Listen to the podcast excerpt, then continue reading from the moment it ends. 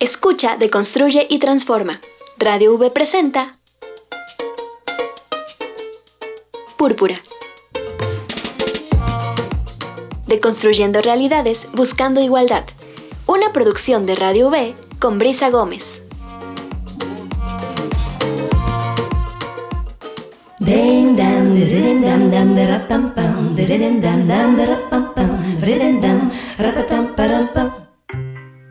Hola, ¿qué tal? Muy buen día. Les damos la bienvenida a esta emisión de Púrpura este jueves 8 de diciembre. Estamos ya en uno de los últimos programas de este año y por supuesto nos da mucho gusto estar con ustedes. Hoy además es un programa que nos da mucho gusto compartir con ustedes porque desde que empezó la pandemia no habíamos podido hacer Púrpura desde la cabina de Radio V. Lo habíamos hecho en emisiones especiales por los aniversarios en vivo. Ustedes a lo mejor los escucharon, pero en esta ocasión lo estamos haciendo aquí porque tenemos a dos invitadas especiales. Una de ellas es Zaira del Toro, ella es directora del Instituto Municipal de las Mujeres y con ella vamos a platicar a lo largo de esta emisión sobre el tema del día que es la importancia de la perspectiva de género dentro de las políticas públicas.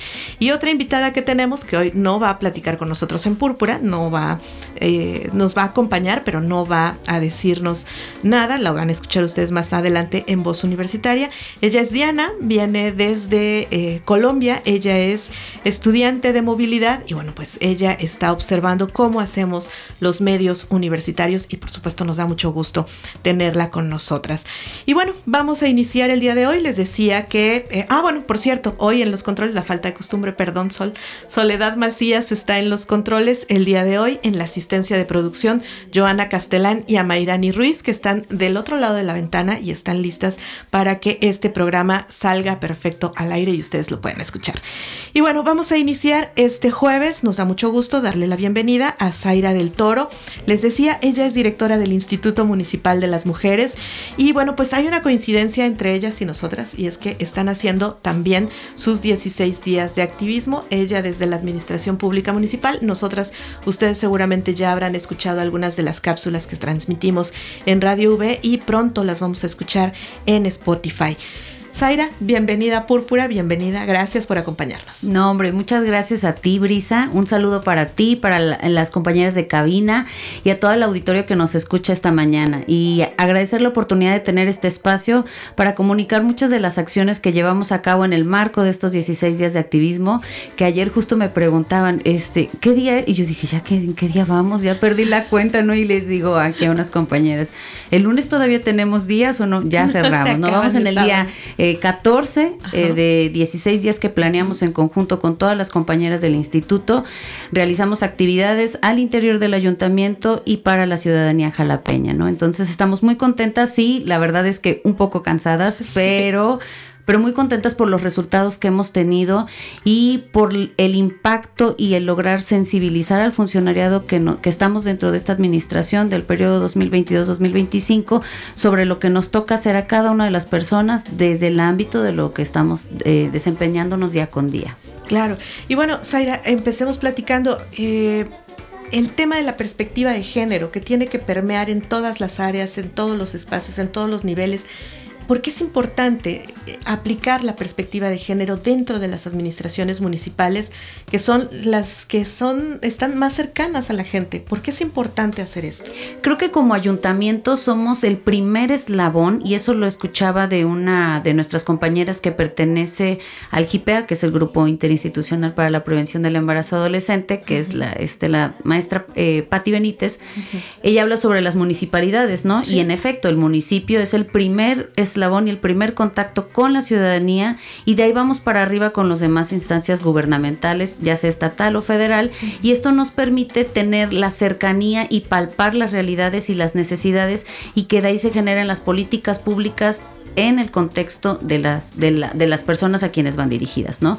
Y uno de los factores que creo que es determinante es poder hablarle al funcionariado sobre el tema de la perspectiva de género, pero en un lenguaje eh, fácil, sencillo, que desde que cuando lo puedan escuchar entiendan que no son cuestiones, eh, una que sean imposiciones, porque realmente a veces nos toca o he escuchado es que eso solamente les compete a las mujeres, ¿no? Cuando hablamos de género, mujeres. La realidad es que el género es eh, masculino, femenino y los sexos hombre y mujer, ¿no? Y desde ahí tenemos que partir en la construcción de las políticas públicas y en la construcción de la sociedad en un marco de derechos humanos. Pero creo que sí debemos eh, acercar este lenguaje al funcionariado de una manera eh, común, de una manera fácil y que sepan que las acciones que en sí ya están haciendo, porque hay muchas direcciones y áreas del ayuntamiento que están trabajando en favor de los derechos de todas las personas, vayan encaminadas o van encaminadas hacia este contexto de lo que es la perspectiva de género. Sus presupuestos, el tema de las atenciones o las acciones que van enmarcadas o enfocadas a atender la ABGM, que es la alerta de violencia de género.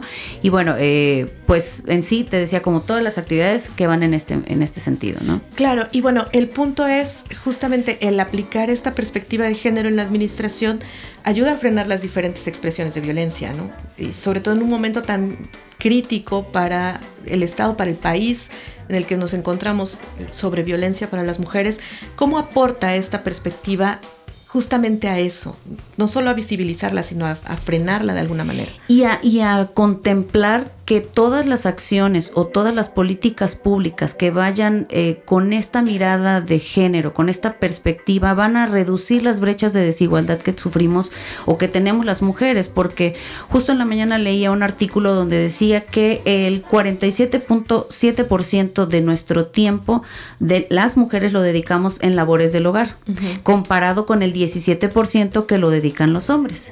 Y esto no, no es fortuito, esto es por las eh, cuestiones cómo nos han criado, nos han dicho lo que nos toca hacer a las mujeres en estos roles y estereotipos de eh, la asignación del trabajo doméstico.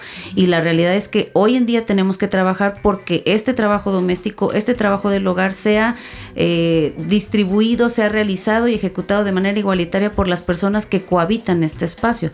Y hablando en todos los sentidos, en el factor económico, en el factor de las actividades, en el factor de la crianza, porque esa, eh, justo hoy en la mañana platicaba con mi hija, ¿no? Tiene 13 años y tenía que hacer una tarea, ¿no? Entonces me decía, mamá, es que no me trajiste lo que te pedí y le dije, oye, pues fuiste a ver a tu papá y tu papá también puede hacer la actividad, ¿no? Entonces le dije, esta responsabilidad es compartida, hija, y creo que tenemos que empezar desde casa y sí, lo, privado va a ser público y lo público tiene que ser privado. nosotros como funcionariado nos toca analizar qué es lo que está sucediendo dentro de los hogares porque los índices que nosotras tenemos o las estadísticas que tenemos en materia de violencia es que van, eh, la violencia sucede dentro del hogar. Y esto es por la cultura patriarcal que hemos tenido y la cultura machista que, que nos permea, ¿no?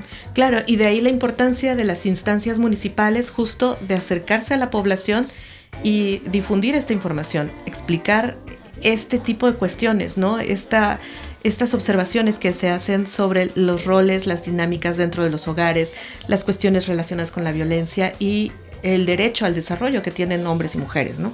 Ajá, porque bueno, eh, muchas de las ocasiones en las que las mujeres nos queremos desarrollar en ámbitos profesionales se ven impedidas o tenemos estos pisos pegajosos o techos de cristal que no nos permiten eh, crecer por el tema del factor de la crianza o el cuidado de las personas, porque cuando una persona se enferma dentro de los hogares, la asignación es la hermana o la hija, ¿no? Son quienes cuidan a estas personas y eh, dentro de, los, de las acciones que el ayuntamiento tiene que enmarcar y que tiene que hacer y que hoy en día lo estamos realizando no solo desde el instituto, sino desde todas las áreas que comprenden el ayuntamiento es acercar esta información, acercar que el derecho a una vida igualitaria es una realidad y está constituido en nuestro marco legal.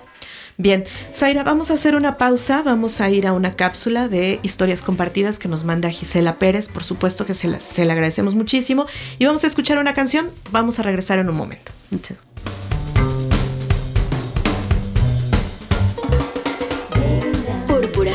construye y transforma.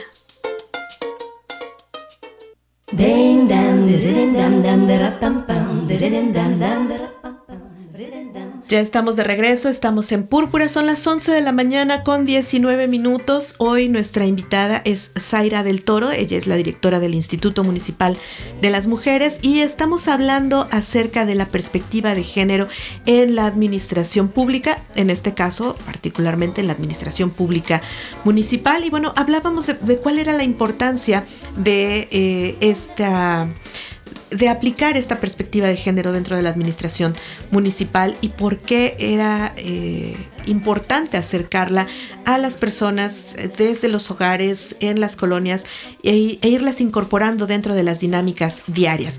Y bueno, antes de que se me olvide, escuchamos Sororidad de Audrey Funk. Ustedes seguramente recordarán Audrey Funk del especial de hip hop en Radio V y Púrpura que estuvimos haciendo este año y que bueno, pues esperemos pronto podamos volver a hacer algo similar. Bueno, pues estamos platicando entonces acerca de la administración y bueno, eh, hablemos un poco acerca del Instituto Municipal de las Mujeres de Jalapa. ¿Cómo influye este instituto dentro de las políticas de la administración municipal? A veces no es fácil, a veces es ir picando piedra y al mismo tiempo educando al funcionariado y al mismo tiempo eh, atendiendo a la ciudadanía y al mismo tiempo haciendo eh, pues incluso de construcción, todas seguimos en deconstrucción, ¿no? ¿Cómo le hace el Instituto Municipal de las Mujeres en Jalapa para que se aplique la perspectiva de género dentro de una administración pública tan compleja como puede ser la de una ciudad capital con más de 500 mil habitantes? Bien lo dices, Brisa. Fíjate que eh, son muchas cosas las que se trabajan dentro del instituto y que lo hacemos en dos, en, dos sentidos. Uno es eh, con la transversalización de la perspectiva de género, que lo lleva la subdirección de institucionalización de la perspectiva de género, y la otra es todo el trabajo que hacemos al exterior a través de la subdirección de la promoción y difusión de los derechos humanos.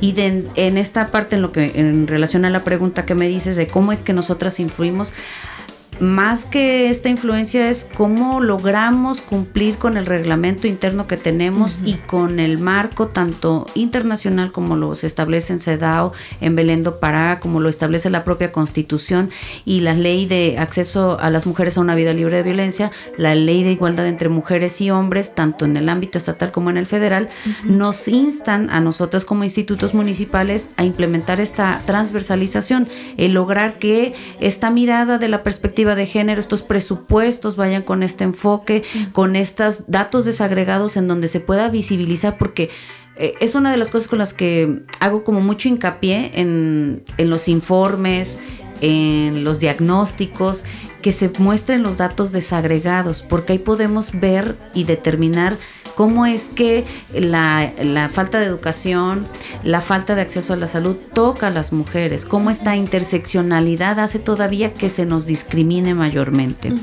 Y dentro de este, esta subdirección de institucionalización de la perspectiva de género, trabajamos mediante grupos interinstitucionales. Algunos de los que tenemos es el GIPEA, que es el Grupo Interinstitucional para la Prevención del Embarazo Adolescente aquí en el municipio.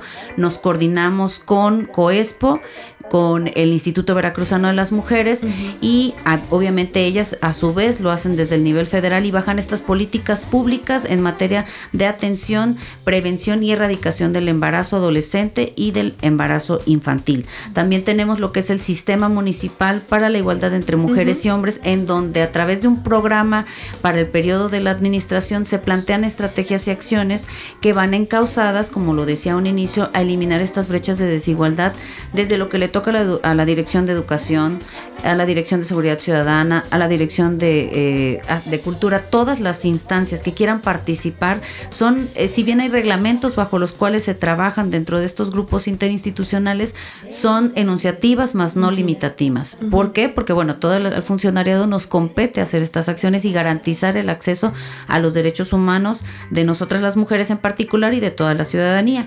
También eh, hay programas o actividades que tenemos enmarcadas para atender la alerta de violencia de género. Y una de estas eh, que quiero comentar y que acabamos de trabajar y justo hoy vienen parte de nuestras redes de vinculación comunitaria que se constituyeron como redes MUCPAS, son redes Mujeres Constructoras de Paz, que es un proyecto que trae InMujeres a nivel federal lo aterrizamos en el Estado a través de ese Previde y eh, se fueron a capacitar sobre este intercambio de las experiencias o casos de éxito que hemos llevado dentro de toda la República, porque esto fue a nivel federal, y justo estaba muy contenta porque las usuarias, nuestras compañeras de estas redes MUCPAS, comentaban que Jalapa está siendo referente. Si de por sí el instituto de Jalapa ya era un referente a nivel estado, hoy reforzamos todavía este compromiso con las actividades que se están haciendo y con el trabajo que se lleva a cabo al involucrar a las eh, direcciones y a las instancias que deben de estar eh, presentes en estos trabajos en materia de prevención y atención de la violencia. Claro, y bueno, el asunto es justo esto que mencionas, el tema de atender cuestiones como la alerta de violencia de género, que estamos hablando que desde 2016 la tenemos para el caso de Jalapa y otros 10 municipios más y que pues es difícil avanzar, ¿no? Sigue habiendo casos de violencia contra las mujeres y lo vemos eh, diariamente en los datos de observatorios, lo vemos en las cifras que presentan incluso la propia fiscalía, ¿no? Sí, y desafortunadamente como lo mencionan las estadísticas y no nos vamos a, a tapar los ojos ni tampoco vamos a hacer eh, que no está sucediendo nada, al contrario, creo que 11, el que 11 mujeres diariamente sean asesinadas quiere decir que tenemos todavía una deuda, que todavía hay mucho trabajo por hacer. Y este trabajo no nos corresponde nada más a los institutos, por eso es que siempre que tengo la oportunidad de que hay un espacio en donde se escuchen las voces de nosotras las mujeres, se, se les haga del conocimiento al, funcionariado, pero también a la sociedad, de sensibilizarse y decir qué estoy haciendo como ser humano, como persona, desde mi hogar, si replico o no replico un estereotipo, si refuerzo una conducta eh, violenta, si sigo creyendo en este tema. Hace poco di una eh, charla sobre micromachismos, ¿no? Y en este concepto de que ahora no es micro, ¿no? Porque si no lo seguimos haciendo chiquitos, como si no, importara. Y es machismo, ¿no? y, y, es, eh, lo seguimos inclusive, y lo digo así en primera persona, porque también en esta deconstrucción a veces me caigo y digo, no puede ser posible que todavía esté, estoy cayendo en esto, ¿no? Estoy esperando que. Y es un trabajo constante de, ser con, de hacer conciencia y acción para no eh, seguir replicando estos roles estereotipos y seguir haciendo actos que vayan en contra de nosotras las mujeres. Pero em, últimamente hicimos un trabajo de, te decía, de las redes MUCPAS, eh, hicimos marchas exploratorias con nuestras redes de Vasconcelos, Revolución y San Antonio Paso del Toro. Recuperamos espacios públicos en brigada, pero les decía a las compañeras, no solo se trata de recuperar el espacio público, se trata de apropiarse de él. Claro. Porque de nada me sirve que yo vaya y chapee una, al rato el monte va a estar igual, ¿verdad? O la, el hierberío. Si yo no voy y les doy un taller o una actividad en específico donde puedan utilizar ese espacio, donde puedan transitar libremente las mujeres, donde sepa la comunidad o quienes habitan en este, cercanos a este espacio, que sepan que debe de, creemos, debemos de crear entornos seguros para todas las personas, pero sí para nosotras las mujeres que la posición históricamente nos ha colocado en una situación de vulnerabilidad. ¿no? Claro, además hacerlo en una ciudad tan complicada como Jalapa que tiene pues este centro urbano y las congregaciones. Y aparte del centro urbano, o sea, las colonias que están sobre eh, el cinturón de Jalapa, que nos hemos dado la oportunidad en estos 16 días de activismo de caminar algunos espacios. El fin de semana lo hicimos en la colonia Revolución y, nuestra primera pregunta antes de dar el tríptico es, ¿conoce usted el Instituto Municipal de las Mujeres? Y me decían, no.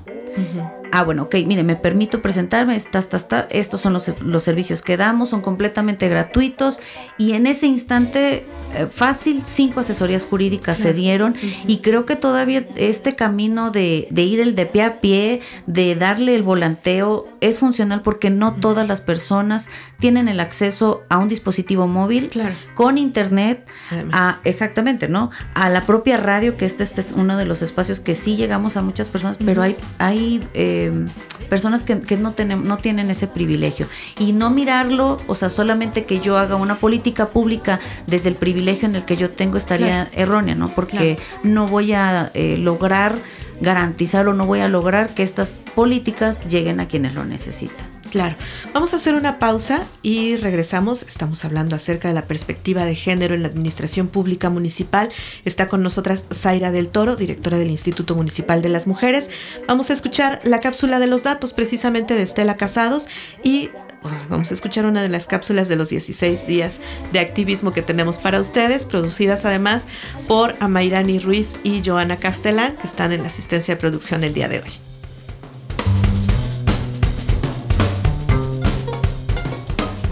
Púrpura, deconstruye y transforma. Púrpura, deconstruye y transforma.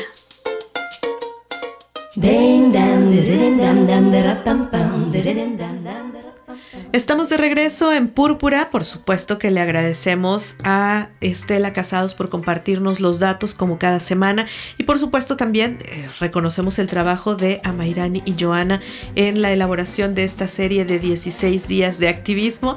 Que bueno, están además hoy asistiéndonos en la producción.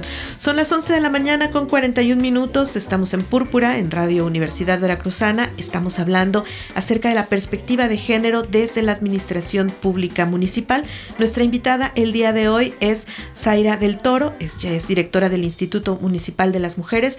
Y hemos hablado a lo largo de los primeros dos segmentos acerca de la importancia de la perspectiva de género en la administración municipal y el cómo eh, implementar esta perspectiva de género dentro de las administraciones públicas, lo complejo que puede llegar a ser en el caso de una ciudad como Jalapa, lo importante que puede ser el llegar a las colonias y a las congregaciones. Y bueno, hablaremos un poco acerca del trabajo, eh, del trabajo que pareciera ser como el lado bonito del trabajo del instituto, que son las convocatorias, los reconocimientos, el estímulo al trabajo de las mujeres de la comunidad. Y una de estas es esta convocatoria que tienen abierta para la medalla María Teresa de Miranda, de Medina y Miranda.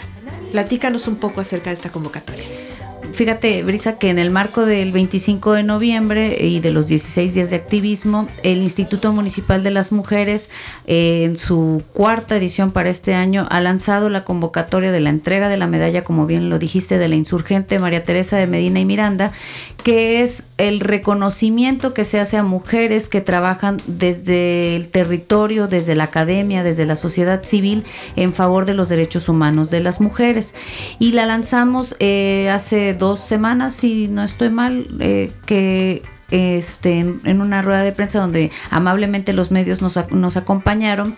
Les informamos que bueno, la convocatoria va dirigida a mujeres, como lo dije, que han trabajado en defensa de los derechos humanos de las de nosotras, las mujeres y de las mujeres jalapeñas, y no necesariamente aquellas que tengan un título educativo, aquellas que tengan un empleo bien establecido, sino va abierta la convocatoria para todas las mujeres y todas las miradas, porque reconocemos el trabajo que hace nuestras compañeras, no sé, y, teniendo la experiencia de quienes han sido las ganadoras, porque han sido mujeres que provienen de nuestras redes de vinculación comunitaria, que son grupos de mujeres que sirven o acompañan y apuerpan y eh, son redes de apoyo para otras mujeres que están dentro de nuestras colonias, de nuestras congregaciones y que necesitan esa, ese acompañamiento, esa escucha, ese ejemplo, ese liderazgo que cada una de estas compañeras que lo ha que, las, que han ganado esta medalla lo han realizado.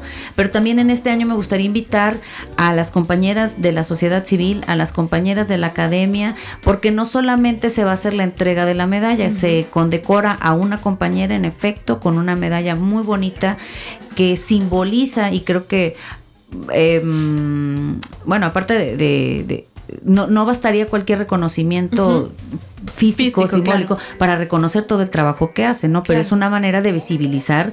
El 8 de marzo se hace la entrega de esta medalla en el marco del Día Internacional de las Mujeres, en sesión de cabildo, eh, aplaudiendo, reconociendo y dignificando y resignificando este trabajo que se hace, pero motivando a otras mujeres a continuar con estos esfuerzos y con estas acciones que hacen para que no nada más sea una, ¿no? Y no solo sea un día que se reconozca, sino que sean todos los días que nosotros reconozcamos este trabajo y esta lucha por cada una de nosotras y porque como lo platicábamos aquí en eh, fuera del aire, ¿no? O sea, hay espacios en los que nos toca incidir, hay espacios en los que a lo mejor no es el momento, pero si no fuera gracias a la lucha de todas las mujeres desde todos los ámbitos y desde todos los puntos en los que trabajan, muchos de los derechos que hoy tenemos todavía o que hemos luchado, que tenemos ya como garantizados y, hago la comilla porque a veces eh, están escritos ¿no? y nos cuesta trabajo, pero bueno, creo que hemos tenido un avance, pero sí, la realidad es que, eh, que estos sean mecanismos para el adelanto de las mujeres, mecanismos que les permitan hacer este reconocimiento. Eh, la población, te decía, es de 18 a 70 años, los requisitos que pedimos en esta ocasión son documentación específicamente la residencia, un comprobante de domicilio que sea de aquí de Jalapa, donde ellas indiquen que son residentes de aquí, porque bueno, son acciones de nuestro municipio y que también fíjate que en mesas de trabajo que tenemos con otros institutos municipales, que se repliquen estas buenas prácticas, que se repliquen estos este, mecanismos para que no solo sea Jalapa, para que sea Actopan, San Andrés, Tlanehuayocan, Coatepec, Jico y todos los demás municipios se reconozca a todas las mujeres y a todas las voces. La semblanza de, la, de las compañeras que participan eh, tiene que ser un texto, un escrito, ya sea en Word o... Eh, eh, escrito a mano porque no pedimos como requisito. Entendemos que algunas compañeras tendrán el acceso a una computadora y otras no y por eso es que también este ponemos a disposición los elementos que tenemos en el instituto para que quienes quieran realizar su semblanza nosotras con mucho gusto les podemos ayudar en la redacción el registro es presencial. Estamos ubicadas aquí en la avenida Manuel Ávila Camacho, número 220, donde está la intersección de la avenida Orizaba, la avenida Jalapa el meridiano, arribita, una cuadra y media, y estamos de 9 de la mañana a 8 de la noche en horario corrido. Y bueno, si tuvieran alguna duda o eh, requerían alguna información, pueden hablarnos al número telefónico que eh, puede ser la línea violeta, porque se funciona las 24 horas del día, los 365 días del año. Entonces, en algún momento puede ser es el 800 00 2018 o al número de WhatsApp que es 2283 1515 70. ¿Cuándo se cierra la convocatoria? La vamos a cerrar el 15 de febrero, es nuestra fecha límite. Eh, pues en sí los criterios de evaluación, el jurado calificador que está integrado por parte de la comisión edilicia y parte de las integrantes que somos del instituto municipal harán la determinación bajo una escala de eh, los criterios que se consideran como es este trabajo que se ha hecho, que se ha reconocido también por otras eh, compañeras. Es importante que el escrito que tengan o que ellas elaboren eh, lleve fotografías si así lo tienen y si no las narraciones o las este testimonios, testimonios gracias, de otras eh, compañeras que, que, avalen el trabajo de nuestra próxima ganadora de la, de la medalla María Teresa de Medina y Miranda. Ok, y este es un reconocimiento que se entrega el 8 de marzo en el marco del Día Internacional de las Mujeres. Así es, así es. Bien, y hablemos un poco acerca de la línea violeta, ya que la mencionas, porque es muy importante eh, recordar que hay un número al que se puede llamar o a veces mensajear cuando se está enfrentando una situación crítica. Platícanos un poco sobre esta línea violeta para que la gente que nos escucha esté consciente de la existencia de ella. Como lo mencioné hace un momento, la línea violeta Jalapa es una herramienta, un espacio, yo así lo digo, un espacio donde podrán encontrar la atención psicológica y jurídica que requiera una persona Sí, las mujeres de Jalapa eh, estamos enfocadas a ella, pero fíjate que en la pandemia sucedió algo bien interesante.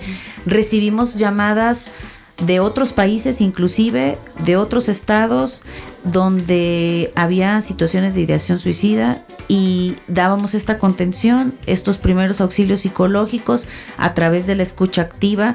Una de las cosas que siempre les comento a nuestras compañeras y a la ciudadanía en general es, cuando tú hables a la línea violeta, número uno, jamás, jamás te van a eh, poner un prejuicio. Porque tenemos esta perspectiva de género y porque vamos en el enfoque de los derechos humanos, ¿no? Jamás vamos a decirle, ¿por qué me está llamando apenas eh, si ya tiene tanto tiempo que está sufriendo esta situación, ¿no? Es una, sería incongruente. Eh, siempre va a haber una escucha activa, como les decía, la violencia no sucede nada más en horarios de la administración, no, no quiere decir que de 9 a 3 nada más va a suceder, ni de lunes a viernes, ni tampoco en días festivos, al contrario, es una situación que desafortunadamente sigue sucediendo todos los días, en cualquier momento, y que eh, una dentro de los 16 días de activismo, en el caminar en las, en las calles, decía, les decía a las compañeras, si a lo mejor hay una situación, una emoción que no sabes cómo manejarla, cómo expresarla y quieres que alguien te escuche, llama a la línea violeta. Llama a este 800 000 2018 y ahí podrán escucharte y te podrán decir si tú estás siendo eh, o estás pasando por una situación de violencia. Y una vez que identificas que le estás pasando o que estás siendo víctima de esta situación, ¿a dónde puedes acudir para denunciar y para llevar un proceso ya de acompañamiento psicológico?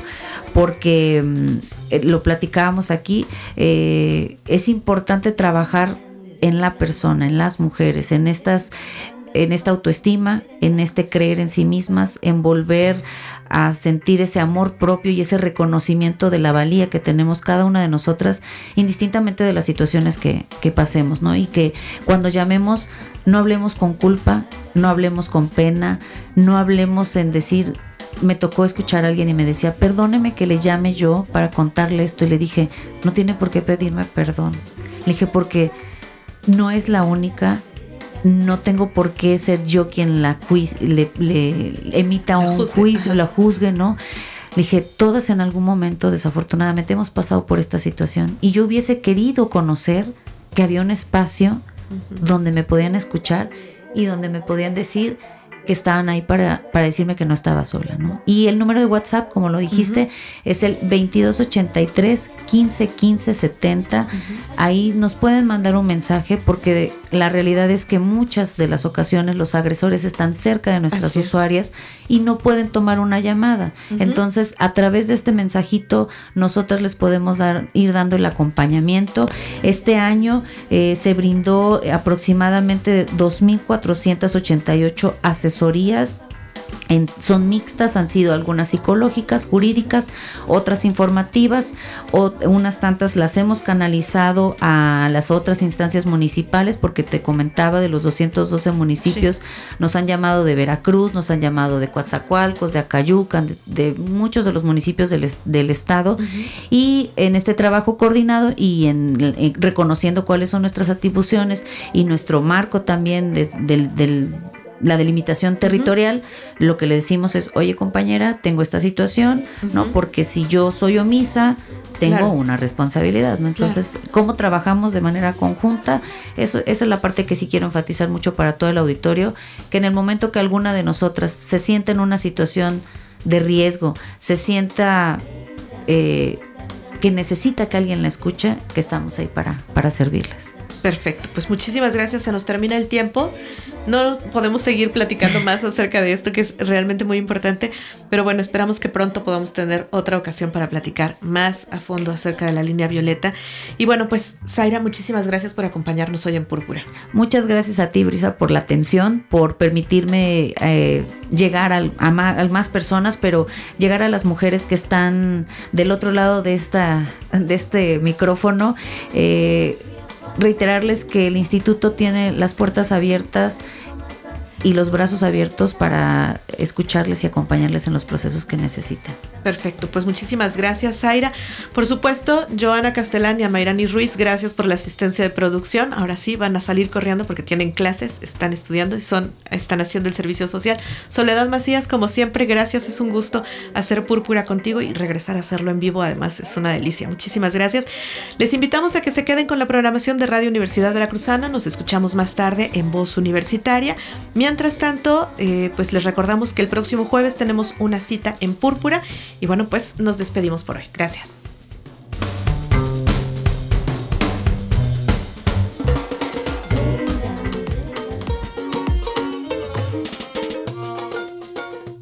Las distintas realidades con perspectiva son contadas en púrpura.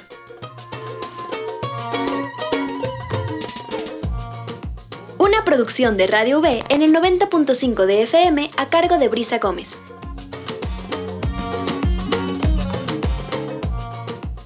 Nos escuchamos la próxima semana.